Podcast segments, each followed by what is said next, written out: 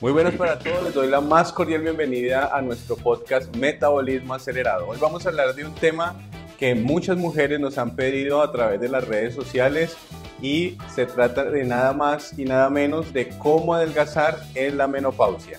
Comenzamos.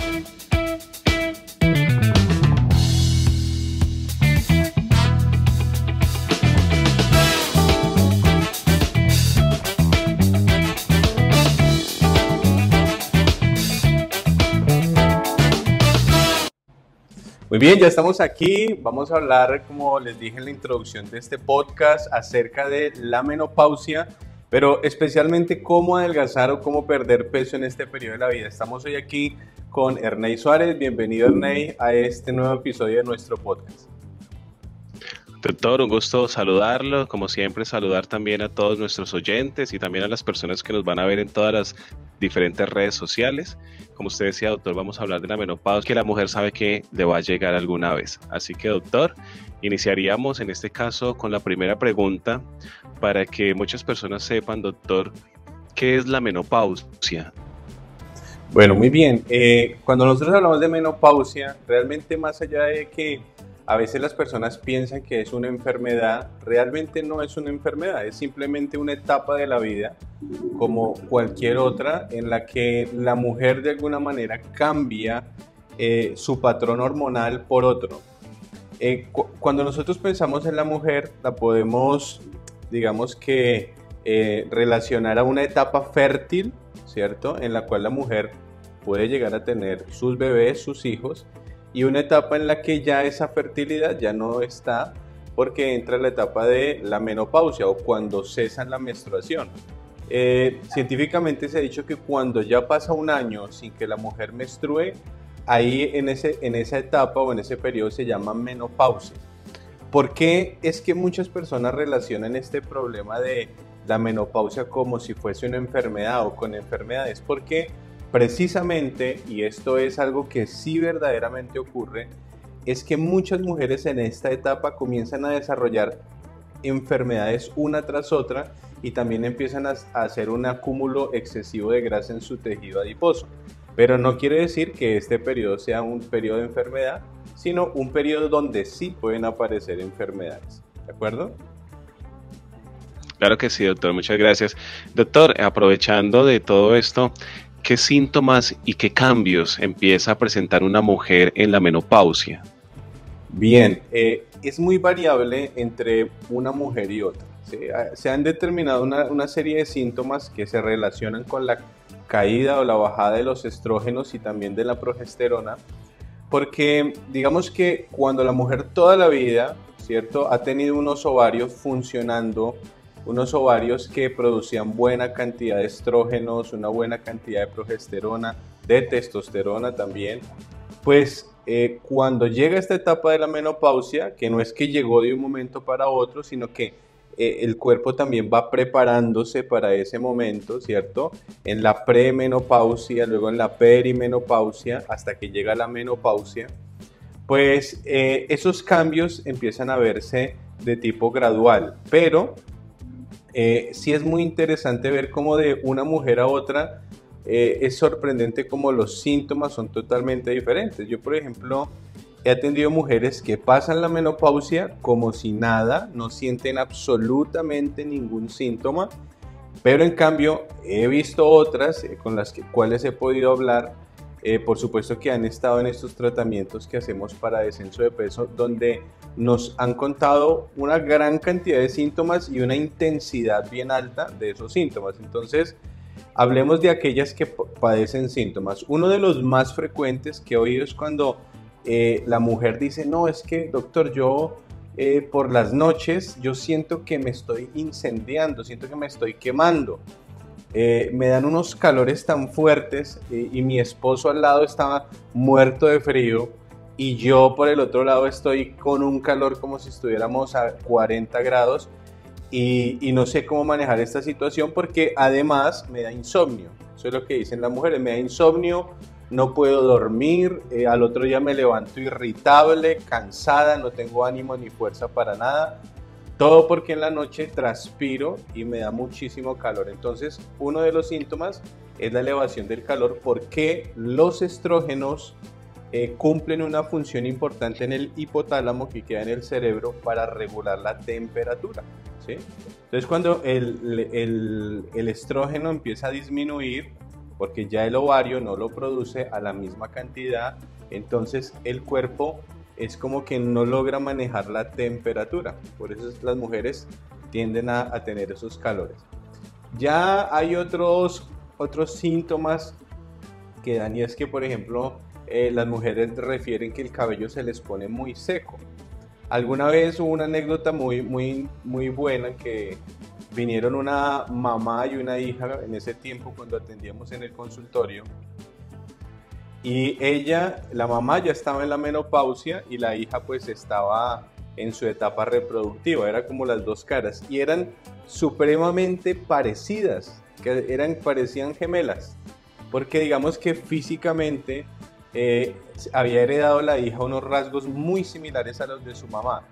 Sin embargo, cuando uno le miraba el cabello a la una y a la otra, la de la mamá era más seco y más quebradizo y la de ella todavía se veía un pelo muy lozano, muy brilloso, eh, se veía como, como muy saludable. Entonces, también sucede eso que eh, en la parte de, de la piel, el cabello, las uñas, hay una variación y es como que en la mujer que tiene menopausia empieza a ver como eh, un aspecto más seco, ¿sí? En, este aspecto.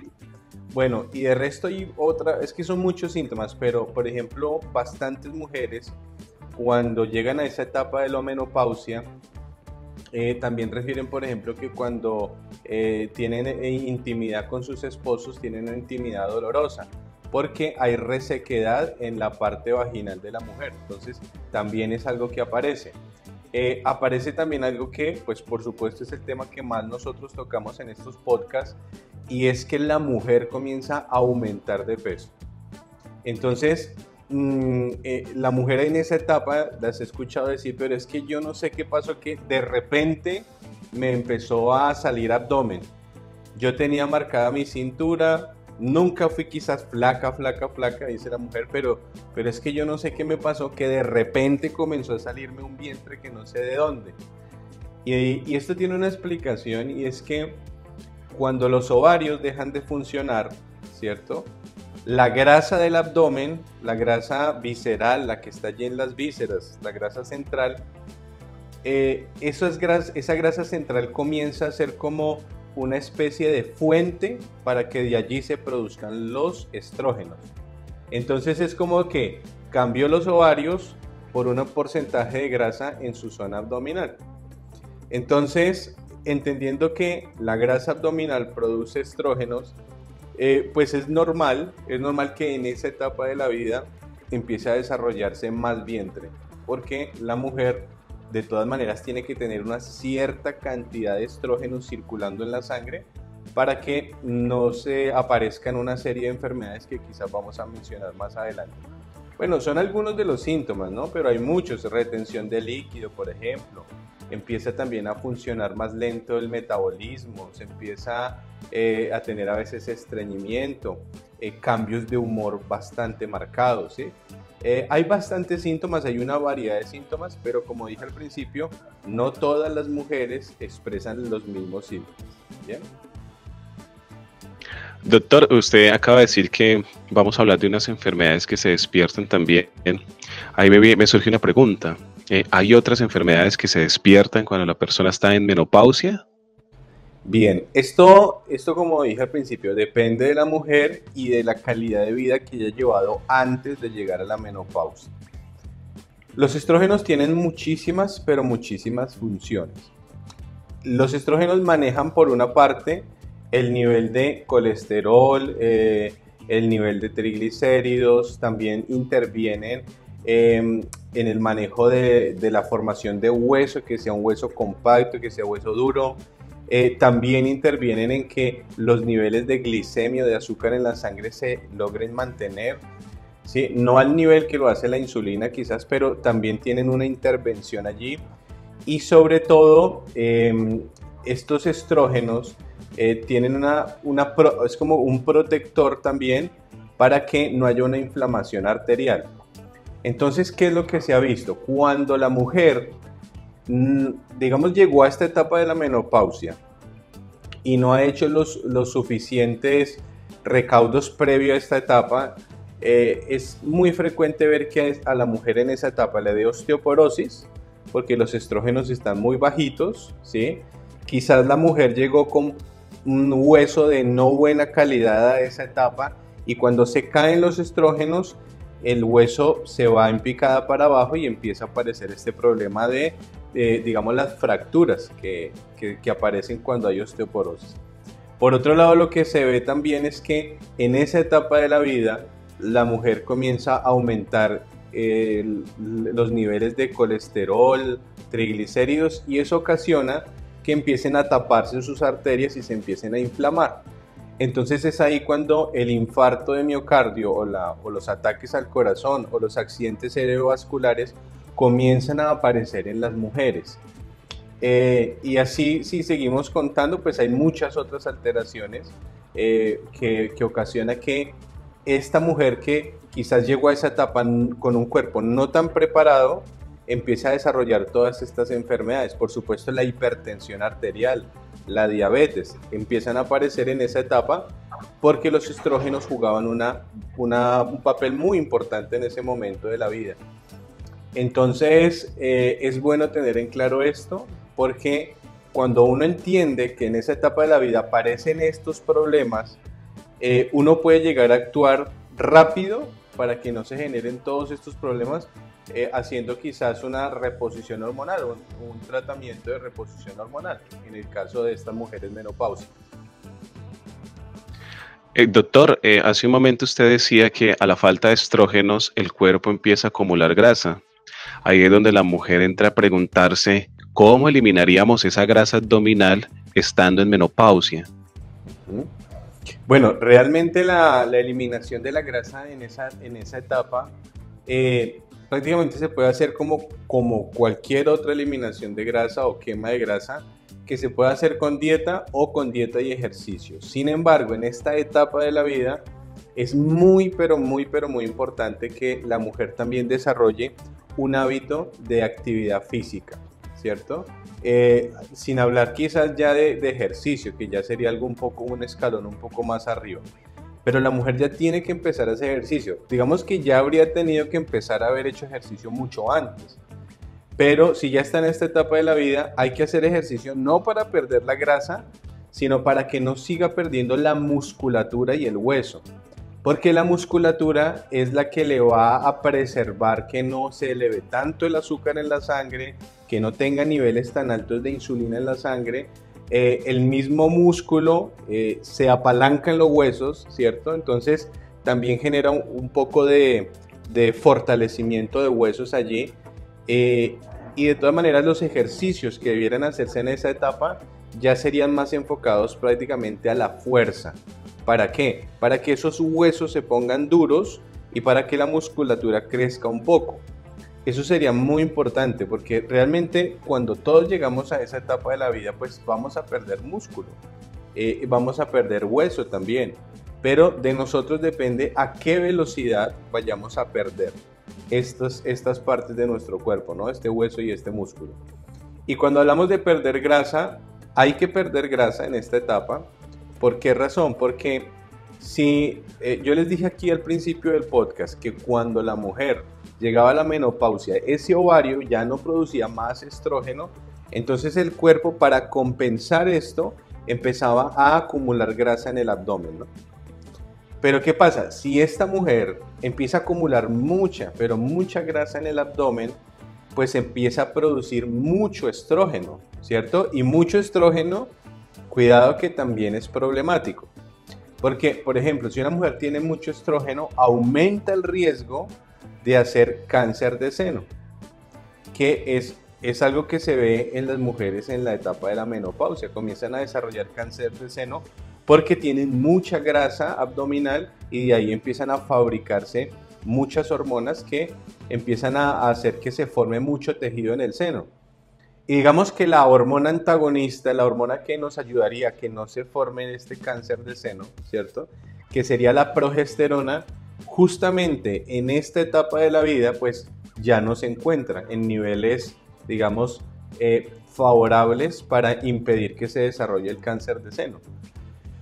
Entonces ahí tenemos un problema y es que a veces en la mujer, eh, por ejemplo, se le dan medicamentos cuando están en esta etapa de la menopausia para que no sientan los síntomas y se les da, por ejemplo, medicamentos con estrógenos orales, ¿cierto? Se toman una pastilla con estrógenos, pero ¿qué pasa? Al no tener eh, la ayuda de la progesterona, entonces hay un problema grave porque el cuerpo va a tener muchos estrógenos en sangre elevados y se empiezan a generar tejidos en el útero, en el seno y comienzan a aparecer esos cánceres. Entonces por eso es que eh, por lo general cuando una mujer está en la etapa de menopausia, primero nos enfocamos en que tenga un buen porcentaje de grasa, una circunferencia abdominal adecuada, hoy hablamos de, pues esto depende de cada país, pero si son mujeres hispanas por debajo de 78, puede, ojalá, pues podría ser 84, pero ojalá 78 centímetros en contorno y nos enfocamos en que esa medida esté allí. Y lo otro es que, bueno, que tenga un peso saludable, pero también que empiece a generar el hábito de hacer actividad física y ojalá pueda llegar al momento de hacer ejercicio. Y ya después entraríamos a ver si es posible, si no tiene una bandera roja que impide hacer una terapia de reemplazo hormonal. Porque si en la familia hubo antecedentes de cáncer de seno o muy marcados, entonces mm, es como que nos abstenemos, pero ahí se hace una clasificación para saber si la mujer entra mm, dentro de ese grupo que se le puede ayudar con terapia de reemplazo hormonal y definitivamente que esta mujer empieza a sentirse muy bien y se evita una gran cantidad de enfermedades, solo que la reposición hormonal no la hacemos con pastillas, sino quizás la hacemos con geles o con cremas para tener un mejor control o con pellets. También es otra técnica que se está implementando hoy a través de una especie de pequeños granos de arroz eh, que tienen hormonas, por supuesto, y se incrustan debajo de la piel y ellos van liberando esta cantidad de hormonas de forma constante. También es una técnica que hoy en día se ha usado mucho. Bien, doctor, muy interesante estos tratamientos, pero uno de los más eh, nombrados es el tratamiento con hormonas. ¿Es el mismo que usted nos acaba de contar o es otro procedimiento? Sí, todo esto que estamos hablando es, eh, digamos que tiene que ser un conjunto de todas estas cosas. La mujer tiene que tener una dieta adecuada para esa edad, tiene que tener una suplementación adecuada eh, para que digamos, todo eso de que ya carece a esa edad, por ejemplo, vitamina D, una mujer en menopausia no puede estar deficiente de vitamina D, porque la vitamina D tiene que, ver con, su humus, con sus huesos y también con muchos otros sistemas, pero especialmente con el hueso a esta edad, sin contar que son mujeres que tienen deficiencias de vitamina B12 también, de magnesio, de zinc, de selenio, entonces está la alimentación, está la suplementación, que es muy pero muy importante en esta edad, eh, que son las vitaminas y los minerales, la actividad física, como mencioné ahora, el ejercicio, y ya entraríamos después de todo esto a hablar de adaptógenos que se pueden usar, es decir, productos extraídos de raíces o, o de elementos naturales, ¿cierto? Que ayudan un poquito a sobrellevar este tema de la menopausia y eh, en última instancia ya estaríamos haciendo una terapia de reemplazo hormonal. Entonces eh, vamos haciendo todo esto y vamos viendo cómo reacciona el cuerpo de la mujer.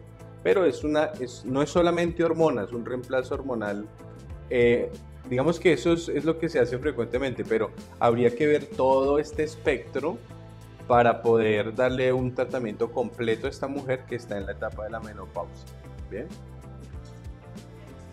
Bien, doctor, eh, como usted nos decía al principio, cada mujer es diferente y también empieza en su premenopausia, perimenopausia o menopausia en tiempos diferentes. Doctor, así generalmente, ¿en qué tiempo la mujer empieza con el tema de la premenopausia y empieza a despertarse la menopausia? Sí, esto es también pues variable, ¿no? De acuerdo a la genética, de acuerdo a las enfermedades que haya tenido la mujer Pero por lo general a la edad de los 50 años empieza a aparecer el cese de las menstruaciones. Ya la mujer desde allí eh, ya empieza a no ver periodos menstruales y ahí empieza un año y cuando completa el año se diagnostica como menopáusica. Eh, pero los años anteriores eh, es normal, es normal que la mujer, por ejemplo, empiece a ver que viene el periodo menstrual cada dos meses, luego viene a los 15 días y empieza a hacer como estos movimientos, ¿no? Luego ya no viene a los seis meses y luego vuelve a aparecer al mes. Entonces empieza a tener una serie de fluctuaciones y esto es muy importante y, y está muy interesante esta pregunta porque esto se relaciona muchas veces con el peso. Hay mujeres que en esta etapa no la pasan tan bien. ¿Por qué? Porque las hormonas están en una fluctuación muy fuerte. Entonces empiezan a retener líquidos. la, mujer dice, tengo ganas de comer, yo quiero estar comiendo a toda hora dulce, harinas, carbohidratos. Eh, estoy, con, estoy con calores unos días, otros días tengo frío, unos días estoy feliz, otros días estoy enojada con mi esposo, con mis hijos porque es una etapa eh, en que la mujer tiene unos cambios hormonales muy, muy, muy marcados, muy fluctuantes, hasta que, bueno, ya llega la etapa de la menopausia y es como que, bueno, ya, ya empieza a organizarse las cosas como tienen que estar. Esto, esto estamos hablando de las mujeres que a los 50 en promedio entran en la menopausia, pero hay mujeres que, por ejemplo, les han hecho una, eh, una cirugía que se llama una histerectomía. Entonces, hay histerectomía que es más oforectomía, es decir, que les quitan los dos ovarios y hay mujeres que les hacen histerectomías y les dejan los dos ovarios. Entonces, pues obviamente cuando ya quitan los ovarios en la cirugía, se le hicieron una cirugía, por ejemplo, a una mujer a los 39 años, em, le quitan los dos ovarios, le quitan su útero por alguna enfermedad que tenía, unos miomas quizás, una endometriosis quizás, pues quitan esto y la mujer entra en una menopausia abrupta. Y allí esa mujer está muy joven y es, eh, habría que ver qué se le puede entrar a, reponer, a reemplazar, especialmente hormonas después de esta cirugía que le hicieron, porque si no tendríamos una mujer con 38, 39 años, 30 40 años ya menopáusica. Entonces su proceso digamos, de, envejecimiento comienza a acelerarse muy rápido. Entonces, eh, además de que aumentan de peso muchísimo, si no se les ayuda a controlar estos niveles hormonales. Pero digamos que no le quitaron los ovarios, sino que simplemente quitaron el útero y dejaron los dos ovarios. Bueno, igual pasa lo siguiente. Se ha visto, eh, estos, estos son estudios que se han realizado, en donde de todas maneras, la mujer que le quitaron su útero, al cortar ciertas arterias que irrigaban los ovarios y irrigaban otras partes de esta zona, fueron cortadas cuando quitan el útero. Entonces, la producción hormonal de esta mujer, aunque tenga ovarios, ya no es la misma que cuando tenía su útero. Entonces en esta mujer también comienzan a haber fluctuaciones y puede venir lo que se llama una menopausia precoz, una menopausia precoz. ¿Bien? Entonces, bueno, eh, son cosas interesantes para que las personas sepan. Eh, y bueno, y si ya están en alguna de estas etapas, si ya están en menopausia precoz, pues hay que ir a donde sus ginecólogos para que les ayude a organizar el nivel hormonal o visitar un médico funcional que les ayude a esto. Pero digamos que la indicación para cualquier mujer, para cualquier mujer sea que tenga una menopausia precoz, una menopausia instalada a su tiempo, a los 50 años, sí se le sugiere a esa mujer que siempre esté en su peso, que siempre esté en su peso. Bien, doctor, muchas gracias. Eh, como sabemos, doctora, a usted lo ven desde muchos lugares y de aquí a Argentina surge una pregunta de una mujer que tiene 45 años ella dice que hace ocho meses no menstrua, no tiene su periodo, su regla. Ella pregunta, ¿se considera ya menopausia? Y también añade que si podría quedar embarazada. Bueno, acá hay que, acá hay que ver, eh, uno puede medir unas hormonas en la sangre, ¿cierto? Y eso nos ayudaría a dar un diagnóstico. ¿sí? No, no voy a ponerme técnico con esto, pero Por un lado se miden las hormonas y por el otro lado se observa qué tanto tiempo lleva esta mujer. Acuérdense que dijimos que lleva, eh, cuando ya la mujer lleva un año completo sin menstruar, si ya lleva ocho meses, tendría que seguir observando y viendo si llega al año completo. Cuando llega al año completo, podríamos mm, determinar si ya realmente esta mujer está en menopausia, está en menopausia. Pero mucha atención con esto. Y, acá voy a abrir un paréntesis grande, grande, grande. Eh, hay mujeres jóvenes, estamos hablando de que puede llegar a tener incluso 41 años, 42 años, 38, por allí, ¿cierto? Que se les va un año y no menstruan. Entonces la mujer, a veces, hay mujeres que no les gusta ir al médico. Dicen, no, a mí no me gusta, me parece incómodo ir al ginecólogo, entonces no quiero ir. Eh, eh, ya en algún momento me vendrá la menstruación y si no me viene, pues ya me llegó la menopausia. Y puede ser que no, puede ser que la mujer no es que esté en menopausia, sino que tenga un problema tiroideo, un problema de tiroides y que por eso no menstrue. Eh, puede ser que la mujer tenga un ovario poliquístico y que por eso no menstrue. Y no necesariamente es que haya entrado en la etapa de la menopausia. Entonces, eh, siempre es bueno que la mujer se revise, siempre es bueno que se haga ciertos controles, ciertos chequeos y, yo, por ejemplo, cuando estamos en, el programa de secretos del adelgazamiento, que es donde nosotros eh, con los participantes los llevamos durante un buen tiempo, ayudándoles a que bajen de peso, eh, por lo general a la mujer le, le decimos que baje una aplicación en el celular y que en esa aplicación ella lleve el día en que vino la menstruación, el día y vaya viendo cuándo se le va y vaya viendo cuáles son sus momentos fértiles y vaya llevando una secuencia de esto. Porque es muchísimo, es muchísimo más fácil que nosotros, eh, digamos, podamos hacer algún tipo de intervención eh, teniendo como un patrón de los meses anteriores. Entonces sí es, sí es muy bueno que la mujer, por ejemplo, como les decía, que le recomendamos en nuestros programas de descenso, tengan su aplicación en el celular y es, es supremamente, supremamente sencillo de hacer. Bien, doctor, eh, usted decía que cuando una mujer produce muchos estrógenos puede producir cáncer de seno. Digamos que ya no los produce naturalmente y tiene que acudir a tratamientos hormonales. ¿Cómo hace esta mujer para controlar esos niveles de estrógenos y que eso no le conlleve a otros problemas o enfermedades? Bien, esa pregunta es muy buena, es muy buena. Eh, hay, hay momentos en la vida de la mujer no solamente en la menopausia, donde los estrógenos se elevan.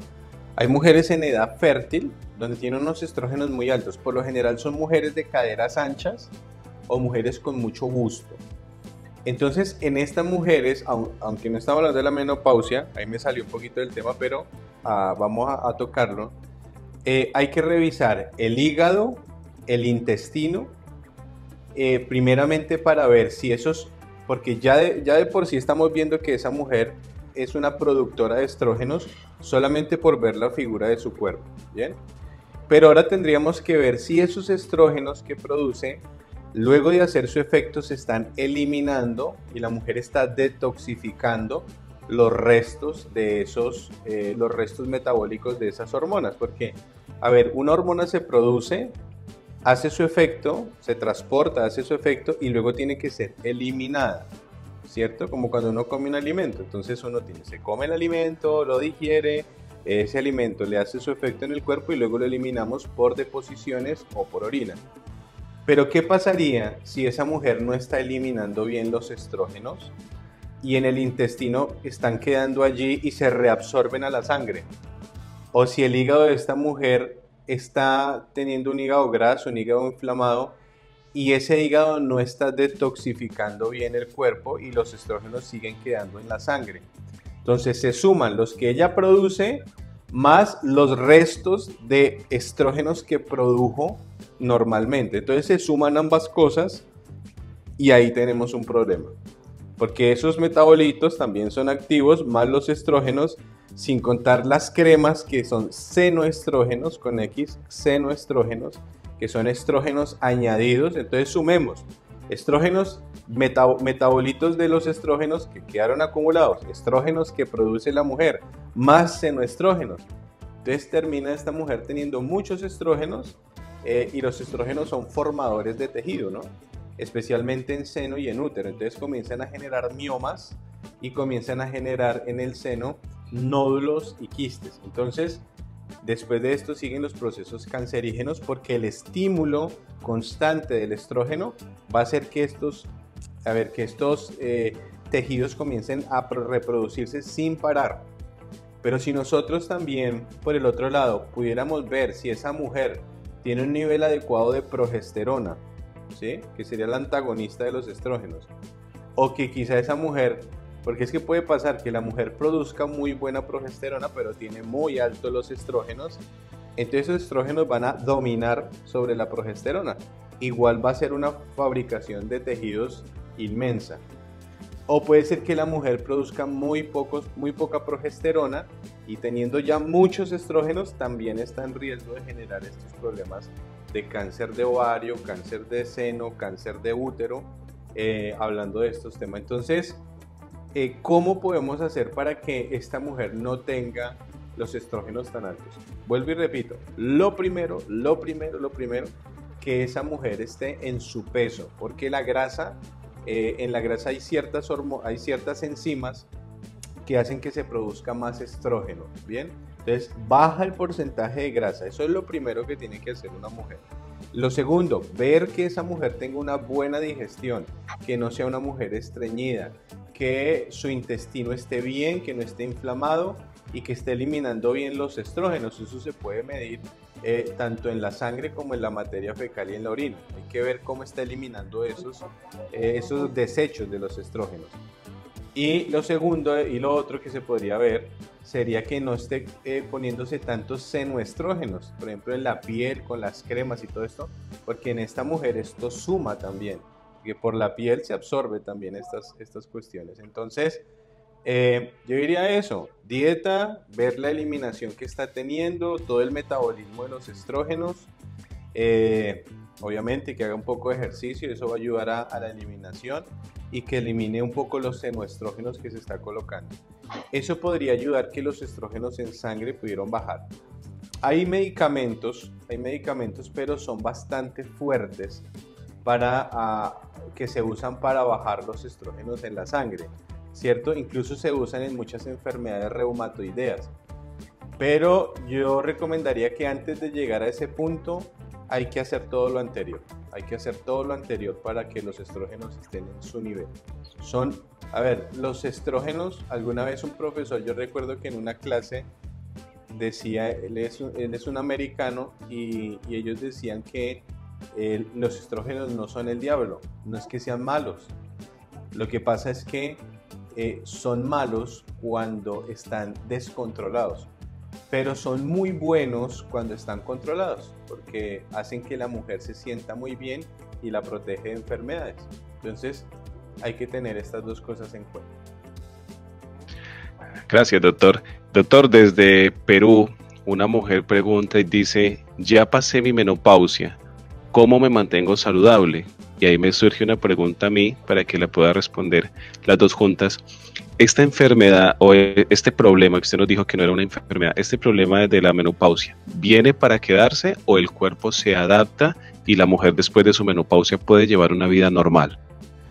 Bien, eh, cuando una mujer ya, ya, ya pasó por su menopausia, ¿cierto? Eh, y quizás si en la vida no ha tenido unos hábitos de alimentación, unos hábitos de actividad física, ejercicio, no, no, ha tenido como unos controles médicos adecuados, no sabe cómo están sus vitaminas, sus minerales, no sabe nada de esto, pues yo empezaría, yo empezaría por ver en qué estado está esta mujer ahora. ¿sí? Lo primero es saber en qué, a qué estado, en qué estado llegó. Cuando uno determina cómo está su intestino, cómo está su aparato de defensa, cómo está su energía, cómo están sus hormonas, eh, cómo, eh, cómo está su colesterol, su glicemia, entonces yo ya sé en cómo está esta mujer y dependiendo de su estado yo puedo empezar a ayudarle y reparar primeramente lo que está dañado. Hay que empezar a reparar lo que está dañado. Y luego de que ya se reparan muchas cosas, empezamos a optimizar o a mejorar, que sería como un plus, ¿cierto? Por ejemplo, por ejemplo, eh, una mujer que está bien, no está enfermita, está, tiene su salud, tiene sus hormonas bien, pasó la menopausia, tiene un buen peso, hace actividad física, pues yo qué haría con esa mujer? Yo lo que le diría, vamos a optimizar todos tus niveles vitamínicos y minerales. Vamos a optimizarlos, vamos a llevarlos a los rangos óptimos, porque en los laboratorios hay un rango, ¿no? Por ejemplo, de 0 a 10. Entonces uno dice, no, pues yo quiero llevarlo al rango en que yo sé que ya se va a sentir mejor. Luego de eso podríamos ver si necesita o requiere un reemplazo hormonal, si necesita DEA, si necesita estrógeno con progesterona en crema, si necesita un poco de testosterona y entonces mejoramos aún más la calidad de vida de esa mujer.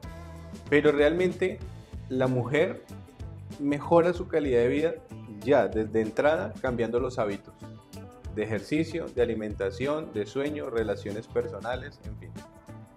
Y ya lo demás es un plus o es un extra que se le podría dar. Entonces, dependiendo de esa mujer de Perú que nos preguntó, no sé cómo su estado de salud actual y cómo son sus hábitos, pero eh, es importante que piense que no es tarde para poder recuperar salud y hacer que los años que se están viniendo encima a toda velocidad comiencen a detenerse. Uno puede hacer un antienvejecimiento con esto. Bien, eh, y bueno, y, quizás aclarar así como decía Arney, digamos que la menopausia no es una enfermedad, tampoco es un problema, puede ser un problema para una persona si no se lo controla, si no se regula en esta etapa de la vida, pero realmente una persona puede vivir una vida totalmente normal, con una excelente calidad de vida. Yo conozco mujeres de 85 años que son deportistas, tienen una fuerza increíble, su porcentaje de grasa es muy bueno, se alimentan bien, se toman sus suplementos de vitaminas, se hacen su reemplazo hormonal, pero son mujeres muy activas que se levantan temprano, se acuestan a, la hora que tienen que acostarse, 10 de la noche, 9 de la noche, y llegan con energía hasta esa hora del día. Incluso he visto que le ganan hasta los mismos jóvenes. Entonces, la menopausia, y esto es claro, no es un impedimento para que la persona tenga una calidad de vida y tampoco es un impedimento para que la persona pierda grasa. ¿Por qué? Porque muchas mujeres que ya a esa etapa dicen, no, ya me tocó acostumbrarme a este cuerpo que yo tengo. Y no es cierto, no es cierto. Sí se puede perder grasa en esta época, sí se puede endurecer la musculatura y los músculos y fortalecerlos para que nos den muchos más años de vida y nos pueda durar más la máquina funcionando. ¿Bien? Doctor, muchas gracias. Y esto es, doctor, algo que no solamente le sucede a las mujeres, sino que a los hombres también. Término conocido es como la andropausia. Doctor, así en términos generales, como para finalizar, ¿qué nos podría decir de la andropausia? Bien, la andropausia, bueno, sería otro, otro podcast completo, pero, pero digamos que es, es el, como usted dice, Ernei, es la otra parte en el hombre de la menopausia, sería el momento donde este hombre ya no produce la cantidad suficiente de testosterona y, esto también al hombre le ocasiona ciertos problemas, como la elevación del colesterol, como la ruptura de su musculatura, eh, la osteoporosis, eh, enfermedades cognitivas, deterioros cognitivos, como pérdida de la memoria, el Alzheimer y otra serie de problemas, diabetes también. Entonces, en el hombre, igual, igual que en la mujer, hay que entrar a revisar el estado en que está este hombre para evitar que todas estas enfermedades vengan encima. Hoy, por ejemplo, yo le cuento que en el hombre que entra en la andropausia, se ha encontrado que una gran cantidad de ellos sufren de infarto de corazón o, ¿sí? o un infarto agudo de miocardio ¿Por qué? Porque sus niveles de testosterona eran muy, pero muy bajos. Bien. Entonces, esto se puede llegar a prevenir en los hombres eh, para que no lleguen a, esos extremos, para que no pierdan su musculatura y, y bueno, y ocasione todos los problemas que ocasiona perder la musculatura, porque no es solamente que aumente la grasa, que obviamente el hombre de esa edad tiene que llevar su abdomen por debajo de, de 88, abdomen por debajo de 88 para que, eh, digamos, la parte de la grasa no le afecte su salud, pero ojo con el hombre, que el hombre tiene que tener buena fuerza, ¿cierto? Eso se mide con un aparato que uno oprime acá, dinamómetro, y también eh, que este, este hombre trabaje su fuerza, su musculatura. Esto va a ser como su seguro de vida a largo plazo. Entonces, bueno, ya en otra, en otra charla hablaremos de los hombres, pero así como dice Arney, esta es la contraparte de la menopausia en los hombres. Doctor, muy interesante. Si nos va a tocar hacer un podcast completo para el hombre, así como hoy hablamos de la mujer, dedicado al hombre, porque también, doctor, hay que tener en cuenta todas estas recomendaciones. Doctor, como siempre, un gusto hablar con usted. Todos estos temas siempre, nunca van a faltar. Eh, para todo, para la información. Así que, doctor, muchas gracias por este cuarto episodio que ya llevamos y les agradecemos también a todos nuestros oyentes y a las personas que nos van a ver en las diferentes redes sociales. Doctor, muchas gracias. Un gusto hablar con usted. Bueno, muchas gracias Ernei. Y bueno, para las personas que hoy están escuchando este podcast, eh, bueno, hemos estado hoy con Ernei Suárez. Mi nombre es Julián Mateo, yo soy médico funcional especializado en obesidad y los invito para que nos sigan en nuestras redes sociales, en Instagram, en YouTube, en Facebook y ahora también en TikTok. Y eh, ya saben que tienen este podcast en Spotify y en Anchor para que lo puedan ir a escuchar allá. O los que prefieran ver video, ahí está. O los que quieran ir a oírlo, también lo pueden tener disponible. Les envío un abrazo, un saludo desde acá y nos vemos la próxima semana con un nuevo episodio. Hasta luego. Hasta luego.